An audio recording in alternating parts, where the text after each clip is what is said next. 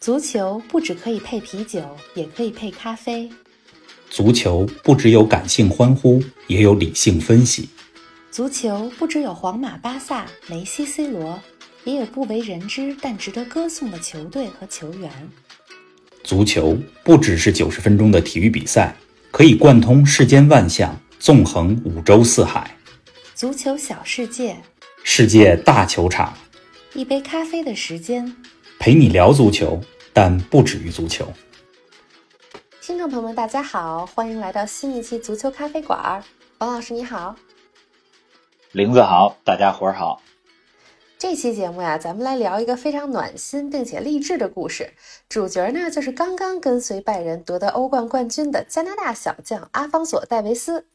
像对于我这么一个在加拿大生活过许多年，把加拿大有点当做第二故乡的人来说，王老师，你知道吗？足球节目里能有专门一期来说加拿大足球，我还是挺兴奋的。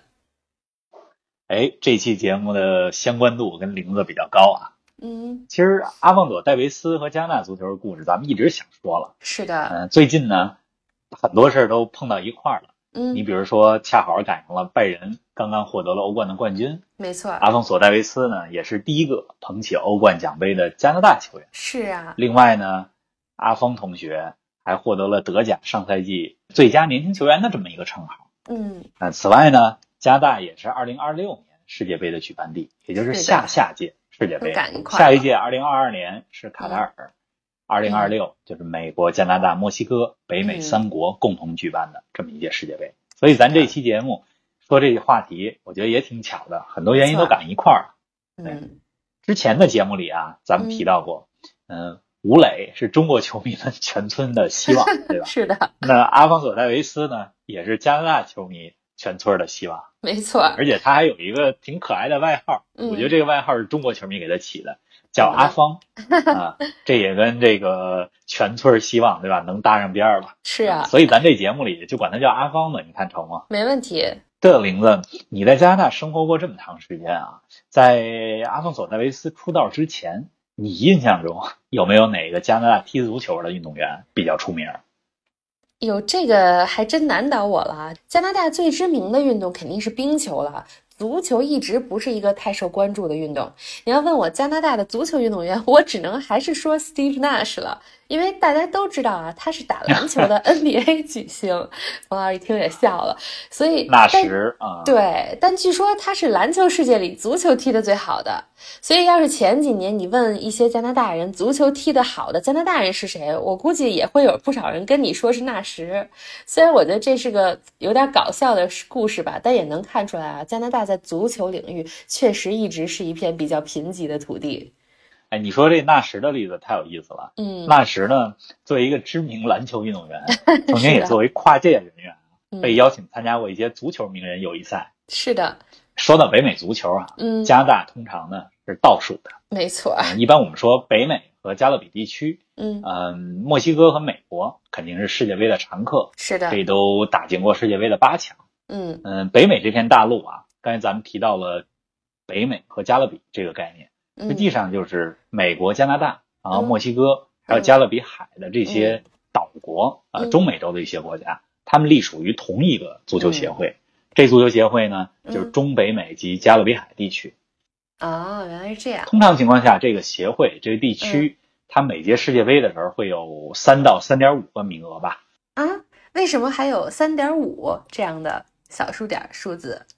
足球小白提问。啊哎，三点五这个数字呢，是指的是它一般中北美和加勒比地区的第四名，它会和啊另外一个州的呃附加赛的球队，他嗯们两个争一个名额，啊这不就是是这样两个队争这个一个名额，这边就是零点五了。哦，懂 了懂了，你说除了美国和墨西哥啊这两个强队以外啊，嗯嗯、咱们说中美洲的一些国家，啊比如像哥斯达黎加、洪嗯，都拉斯这些嗯小国，是他们的，在足球世界里边的地位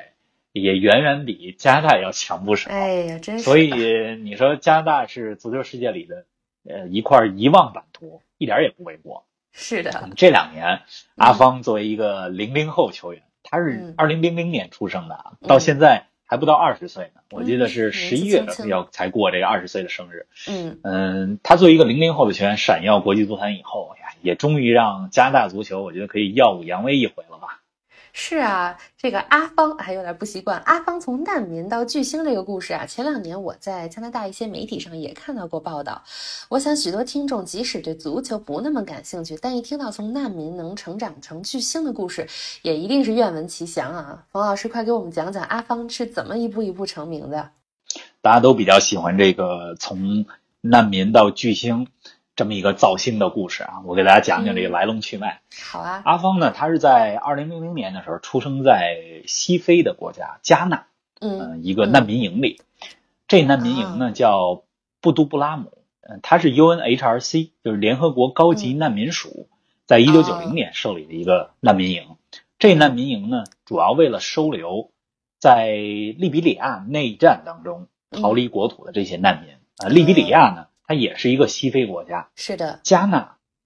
是在呃西非国家里边嗯属于稍微往东一点的，嗯、而这个利比里亚呢，嗯它是比加纳要更往西，哦，嗯嗯，西非的西部这么一个国家，它也啊是全球最不发达的国家之一。是啊那阿方的父母都是利比里亚人，嗯呃，据阿方索戴维斯的妈妈，她在一次采访中讲过去的故事的时候聊到过，她说，她说战乱当中的这个利比里亚确实没法生存。嗯一般走在街道上，就能看到两旁嗯这个死尸，呃人们的哎尸非体。常难过，嗯要想在这个国家当时要活下去，只有两个选择：嗯，你要么拿起枪，对吧，以恶制恶；要么呢？嗯要么就逃离这片土地。哎那阿真芳是的父母呢，他不希望自己的子女出生以后就活在枪林弹雨当中，肯定是所以他们就逃到了加纳的布都布拉姆这个难民营。嗯而阿方，索戴维斯呢，就是在难民营里长大的。嗯嗯，在五岁的时候，他们全家得到了移民安置政策的这个惠顾，就非啊常幸运的移民到了加拿大。那阿方索戴维斯呢，也是在他七岁的时候获得了加拿大的国籍。啊，哎，这里不得不说一句啊，虽然难民政策啊在加拿大本国来说，大家也有着各种各样的议论，但是从另一个角度来说，加拿大确实是一个移民政策比较友好的地方。那阿芳来到加拿大之后有什么故事呢？嗯，阿方在加拿大首先安居的城市是埃德蒙顿。嗯，埃德蒙顿这座城市呢，它虽然不大，是的，但是熟悉体育的朋友们肯定都知道这个名字，因为埃德蒙顿呢、举办过很多的国际赛事，比如游嗯没泳错嗯啊、跳水啊、这些世界杯锦标赛都在那儿举办过。是啊，戴的，维斯呢，到了埃德蒙顿以后就开始踢足球，嗯参加埃德蒙顿当地球队的青训营。嗯他是在二零一五年十嗯五岁的时候、嗯，被温哥华白浪队的青训营给挑走了，啊等于这个温哥华白浪让他从埃德蒙顿去温哥华。到我们温村儿了啊，对，到了温村儿了。加拿大呀、一共有三支职业足球俱乐部比较有名，嗯他们呢参加的是这个美国举办的嗯北美职业大联盟，就北美嗯呃最大规模的这么一个职业赛事。是的，呃温哥华白浪就是这加拿大三支啊参加美职联的球队之一，除了温哥华白浪以外，嗯，还有多伦多 FC 和蒙特利尔冲击。是啊，的，你像之前在切尔西效力的非洲足球先生啊德罗巴，他嗯就曾经在蒙特利尔踢过球。啊，呃，咱们还是回到温村儿啊，回到温哥华。嗯呃，阿芳到了温哥华以后，就以火箭般的速度在成长，嗯哇塞，在北美联赛当中也大放异彩。呃嗯他在二零一六年七月份的时候，就以不到十六岁的年龄，嗯在美职联的比赛当中出场，这是北美职业联赛历史第二年轻的出场记录。呃，第一年轻的出场记录是多年之前美国的一个运动员叫阿杜啊、嗯这这名字跟之前唱歌那个阿杜一样， 是啊好记啊。嗯，戴维斯是第二年轻的球员，嗯他的场上的位置呢是是什么左呢边后卫啊或者嗯边锋嗯这么一个球员，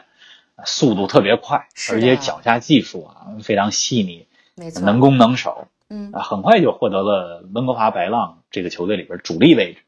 啊，又是英雄出少年，对，在他踢美职联踢了一两年之后，嗯，就吸引了很多欧洲大俱乐部的球探呃关注。啊你知道欧洲的这些大俱乐部，嗯有些球探是专门会到北美来看这个啊球员的表现像。星探似的，另外呢，嗯他们在北美也有一些嗯这个当地的星探的网络，就嗯关注着呃美国呀、加拿大呀、墨西哥呀这些知名的俱乐部呃年轻的球员。嗯是呃，的希望在他们年轻的时候就给带到欧洲去。嗯，在二零一八年的夏天，怎么呢？嗯、德甲的豪门拜仁慕尼黑、嗯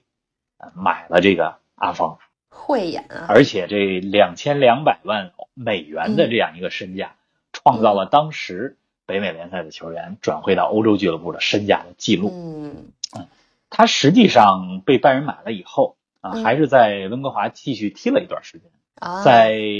二零一九年的一月份嗯才正式去了呃德国的巴伐利亚，拜仁慕尼黑所在的这地方。慕尼黑，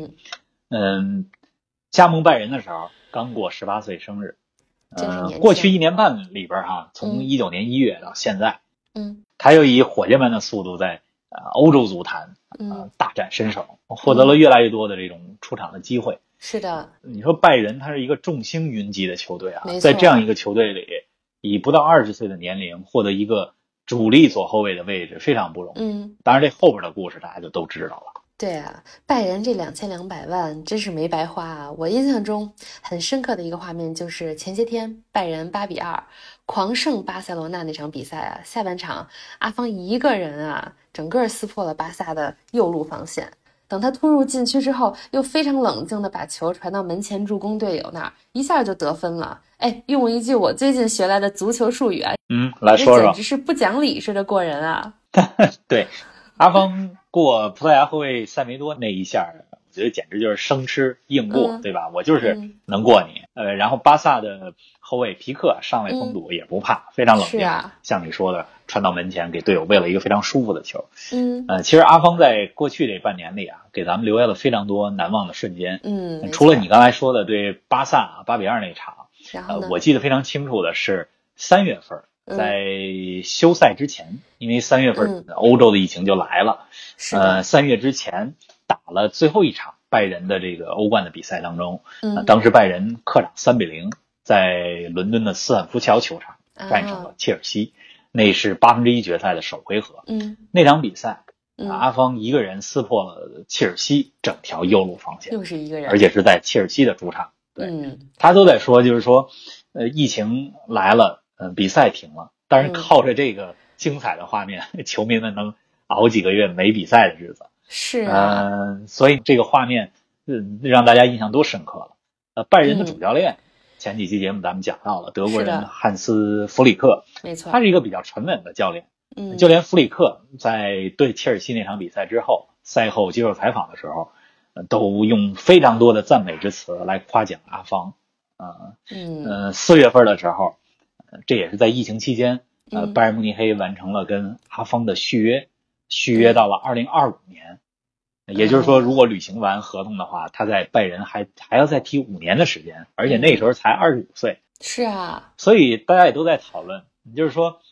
阿方在拜仁能达到怎么样一个高度呢？这前途无量啊！嗯嗯，拜仁慕尼黑这支球队，它的历史上是有许多传奇的边后卫，比如呢，比如说呃法国的后卫利扎拉祖、嗯萨尼奥尔，然嗯后德国的后卫，这你肯定知道，拉姆。拉姆，对， 嗯对，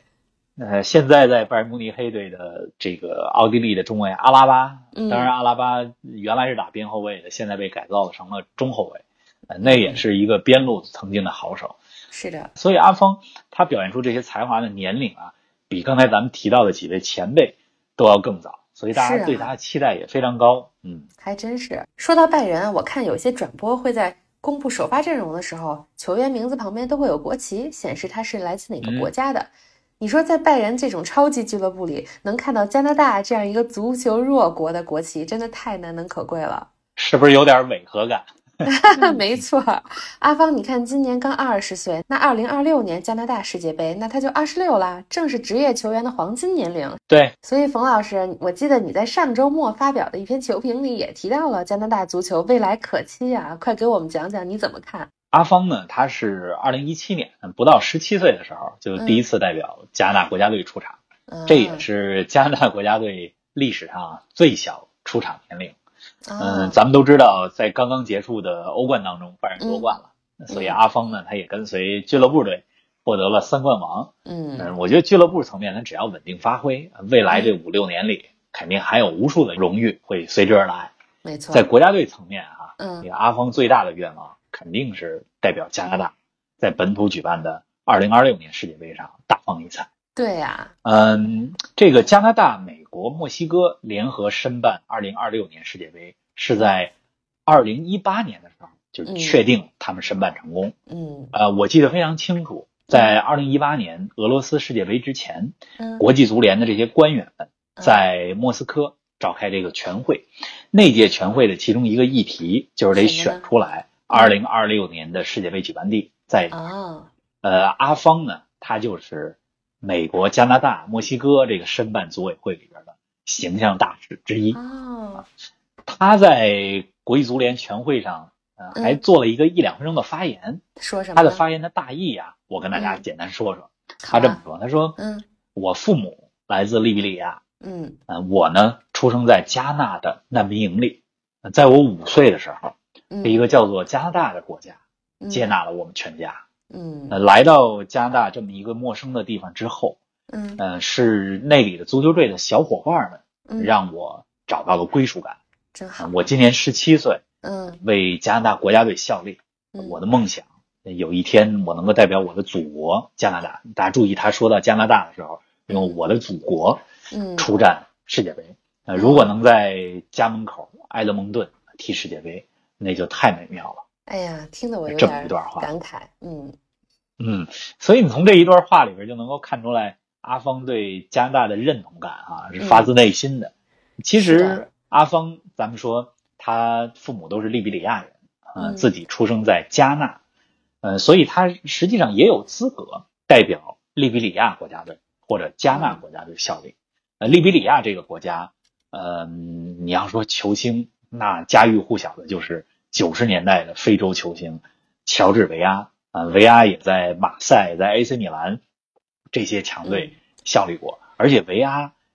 他是一个作为一个原来的足球运动员，现在是利比里亚这个国家的总统，哦，是球员哇塞，到 总统，这将来厉害咱们了可以讲一讲。可以可那以，加纳呢，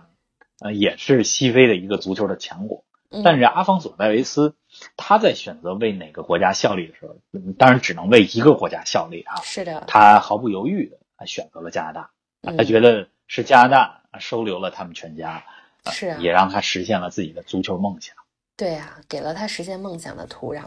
哎，我觉得这个故事不仅励志，而且真的很感人。咱们一直说足球是个集体运动，光靠一个人肯定是不行的。你说加拿大足球现在算是迎来了黄金一代，那除了阿方之外，还有谁呢？嗯，俗话说一个好汉三个帮嘛，嗯加拿大足球这几年确实涌现出了好几个新星，嗯，除了阿方以外，咱们举嗯三个例子吧。好可啊，能这三个名字大家，呃，不关注足球的没听说过，呃，但是简单嗯给大家讲一讲。没问题。第一个人叫乔纳森·戴维，他嗯是个前锋队员，呃也嗯被加拿大称为叫做二号宝藏男孩，啊，一号宝藏是阿阿方。这个前锋乔纳森·戴维他有多厉害呢？ 多厉害呢呃，？二零一九年的时候，嗯加拿大足球呃协会加拿大足协嗯评选的该年度加拿大最佳球员里边。嗯这个乔纳森·戴维力压阿方，哟夺得了这个称号。哦他前两年是在比利时的劲旅嗯根特队效力，是嗯球队的最佳射手。啊啊、今年夏天就是八月初的时候，他刚刚以三千万欧元的嗯哇也很呃高啊高价转会对费啊加盟到了法甲的球队啊里尔队，啊这也进军了五大联赛。是啊虽然这个法甲被稍人微家说成是农民嗯 联赛。是另外两位名气稍微小一点儿嗯叫什啊、么？一个叫巴卢塔布拉，嗯啊，一个叫呃利昂米勒，呃，咱们嗯就说一个叫塔布拉，一个叫米勒吧。好啊这两个人虽然现在都没踢出来啊，我觉得大部分球迷可能也不知道这两个名字，但是他们呢，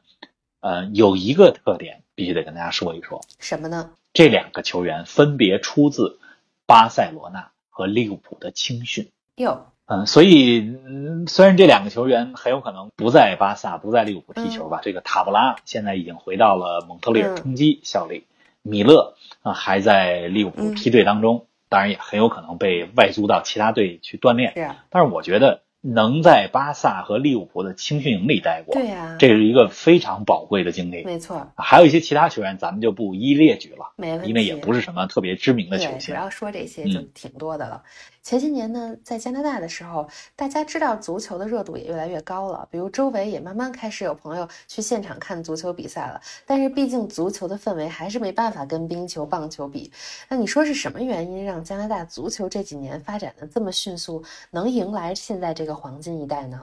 我最近这几天也在想啊，是嗯什么使加拿大足球这迎来了现在的春天？是啊，嗯，我总结下来，我觉得三个理由吧。哪三个呢？呃，第一个呢是嗯加拿大目前国家队里边这个老中青三代球员的年龄呃结构非常合理。呃啊，怎么说？这国家队当中呢，不仅有嗯新星，像阿方这样的，是的呃而且还有呃经验非常丰富的老将，啊比，如说现在呃前几年加拿大的队长嗯嗯哈钦森啊这个球员，他就是土耳其联赛，土耳其联赛在欧洲也是排名前十的联赛，嗯就是土耳其豪门贝西克塔斯队的主力。嗯加拿大三十三岁的门将叫米兰德扬，嗯这是参加欧冠的球队，嗯啊，贝尔格莱德红星的嗯进入欧冠的功臣。啊，原来是这样。嗯，他的中生代的一些球员，嗯比如说像阿菲尔德，嗯这效力于苏超的豪门格拉斯哥流浪者嗯，啊，这样的球员还有很多。是的，呃，他的球队的主教练赫德曼嗯虽然是个英格兰人，嗯啊但是对加拿大足球非常了解。嗯赫德曼呢，曾经担任过加拿大女足的主教练。啊，还带过熟悉加拿足大足球的人都知道，女足比男足厉害踢得呀好，对吧？呀在在国际上更更出名。是的，嗯，这个赫德曼这个教练嗯非常敢呃大胆启用新人，嗯而且他的这个球队里边老中青三代嗯这个年龄非常合理，嗯，老将自然能给年轻的球员带来很多的经验。没错儿。那第二个原因呢？第二个原因呢，就是刚才你也讲到嗯了，加拿大它有非常开放、包容的这种移民政策和文化，博采众长，嗯，非常容易去吸引一些人才。是的，咱们说阿方索·戴维斯，他是利比里亚的后裔嗯啊。刚才提到的另外几个新星里边，乔纳森·戴维，嗯这是海地后裔啊在纽约长大的海地后裔、嗯啊。塔布拉，这是科特迪瓦的后裔，嗯而且是被科特迪瓦的球星德罗巴钦点为啊、自己的这个接班人之一吧。呃但是塔布拉选择了为加拿大，而不是科特迪瓦效力。加拿大人缘儿真好啊，另外，刚才提到的三十七岁的老队长嗯哈钦森，嗯他是特立尼达和多巴哥啊，后裔，嗯所以这些球员呢，呃，他们在年龄非常小的时候就举家移民是来到了加拿很大早就来了啊，，或者是二代移民。嗯呃，正是因为加拿大给他们提供了一个呃职业训练，包括足球生涯发展的这么一个机会，嗯还有土壤，嗯呃，所以这些球员、呃他是发自内心、打心眼儿里的认同加拿大的文化。是的，这个并不像卡塔尔，嗯包括中国这几年规划外籍球员那样，嗯，加拿大这些球员都是从小就非常认同加拿大早就的已经融入了文，化，并且把加拿大当成是自己的祖国是的，啊。第三个原因吧，什么呢？其实就是尊重足球发展的规律，什么规律呢？加大力度来发展青训，啊，从娃娃抓起，是对吧的，，而且除了这个青训以外，呃，刚才咱们讲到加拿大的一些强队，嗯像蒙特利尔、多伦多、温哥华。嗯，他们一直是参加美国举办的这个北美职业联盟。对呀，但除了这三个球队以外，嗯加拿大在二零一九年的时候，呃，也开始举办自己的国内联赛了，哟，职业联加赛。超吗？对，咱们都知道英国就有英超，对哎加拿大也是英联邦国家，人叫加超。说了这么多，我真的是非常期待二零二六年加拿大第一次征战世界杯的时候啊，希望阿方能带领加拿大获得一个好成绩，在他家门口真的能大哎，等放会异儿，等会儿啊彩。，嗯，这里我我插一句啊，说，嗯，二零二六世界杯不是加拿大第一次啊世界杯之旅，啊他们早在一九八六年的时候就哟，曾经第一次打进世界杯，可能很多人都不知道。是我啊估计很多，估计连加拿大人也都不一定知道呢。哎，那节目的尾声，冯老师再给我们说几句加拿大足球的历史吧，给我们普及一下。好啊，你嗯别看这么多年来一提到加拿大，嗯大家觉得是足球弱旅，是啊，但是人家进世界杯比咱们中国还早了还十真六是年。早，嗯